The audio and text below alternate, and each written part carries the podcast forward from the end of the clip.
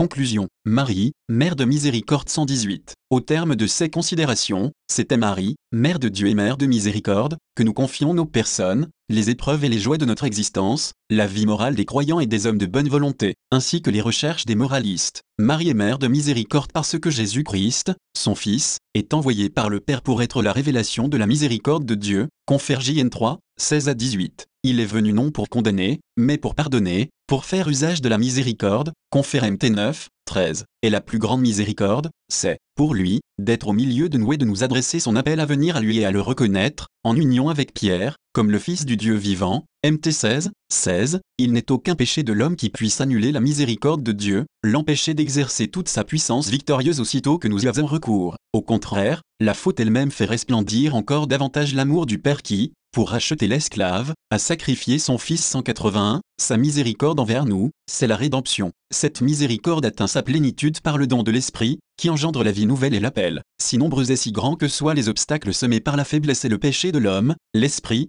qui renouvelle la face de la terre, confère PS 104103, 30, rend possible le miracle du parfait accomplissement du bien. Un tel renouvellement, qui donne la capacité de faire ce qui est bon, noble, beau, agréable à Dieu et conforme à sa volonté, est en quelque sorte l'épanouissement du don de miséricorde, qui délivre de l'esclavage du mal et donne la force de ne plus pécher. Par le don de la vie nouvelle, Jésus nous rend participants de son amour et nous conduit au Père dans l'Esprit 119. Voilà la certitude réconfortante de la foi chrétienne, qui lui vaut d'être profondément humaine et d'une extraordinaire simplicité. Parfois, dans les discussions sur les problèmes nouveaux et complexes en matière morale, il peut sembler que la morale chrétienne soit en elle-même trop difficile, trop ardue à comprendre et presque impossible à mettre en pratique. C'est faux, car, pour l'exprimer avec la simplicité du langage évangélique, elle consiste à suivre le Christ, à s'abandonner à lui, à se laisser transformer et renouveler par sa grâce et par sa miséricorde qui nous rejoignent dans la vie de communion de son Église. Qui veut vivre, nous rappelle Saint Augustin, c'est où vivre, c'est sur quoi fonder sa vie, qu'il a, proche,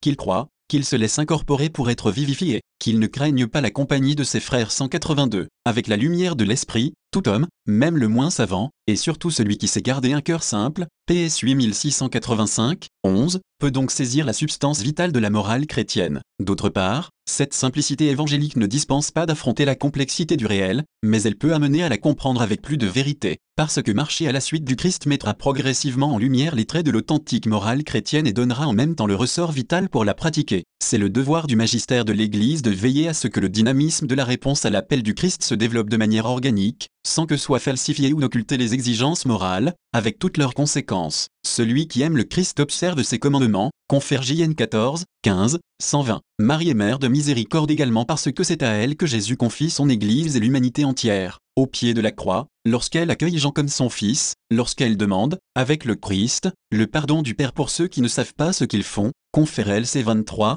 34, Marie, en parfaite docilité à l'esprit, fait l'expérience de la richesse et de l'universalité de l'amour de Dieu, qui dilate son cœur et la rend capable d'embrasser le genre humain tout entier. Elle devient ainsi la mère de tous et de chacun d'entre nous, mère qui nous obtient la miséricorde divine. Marie est un signe lumineux et un exemple attirant de vie morale, sa vie seule est un enseignement pour tout, écrit saint Ambroise 183 qui, s'adressant particulièrement aux vierges, mais dans une perspective ouverte à tous, déclare le premier et ardent désir d'apprendre, la noblesse du Maître vous le donne, et qui est plus noble que la Mère de Dieu, qui est plus splendide que celle qui fut élue par la splendeur elle-même 184. Marie vit et met en œuvre sa liberté en se donnant elle-même à Dieu et en accueillant en elle le don de Dieu. Elle garde en son sein virginal le Fils de Dieu fait homme jusqu'au moment de sa naissance, elle l'élève, elle le fait grandir et elle l'accompagne dans ce geste suprême de liberté qu'est le sacrifice total de sa vie. Par le don d'elle-même, Marie entre pleinement dans le dessein de Dieu qui se donne au monde, en accueillant et en méditant dans son cœur des événements qu'elle ne comprend pas toujours, confère LC 2, 19, elle devient le modèle de tous ceux qui écoutent la parole de Dieu et la gardent, confère LC 11,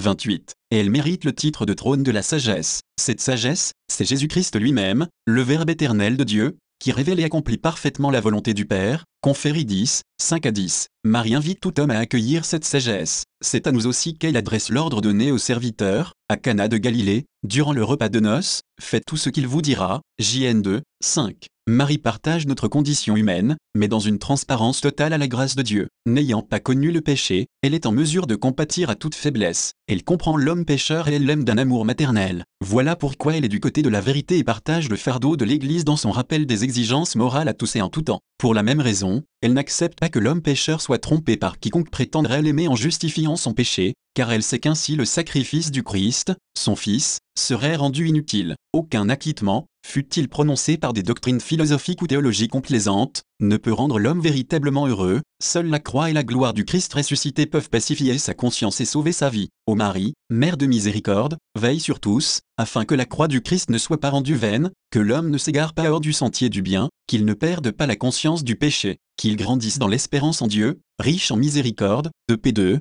4, qu'il accomplisse librement les œuvres bonnes préparées d'avance par Dieu, conférées de P2, 10, et qu'il soit ainsi, par toute sa vie, à la louange de sa gloire, de P1, 12, donné à Rome, près de Saint-Pierre, le 6 août 1993, fête de la transfiguration du Seigneur, en la quinzième année de mon pontificat.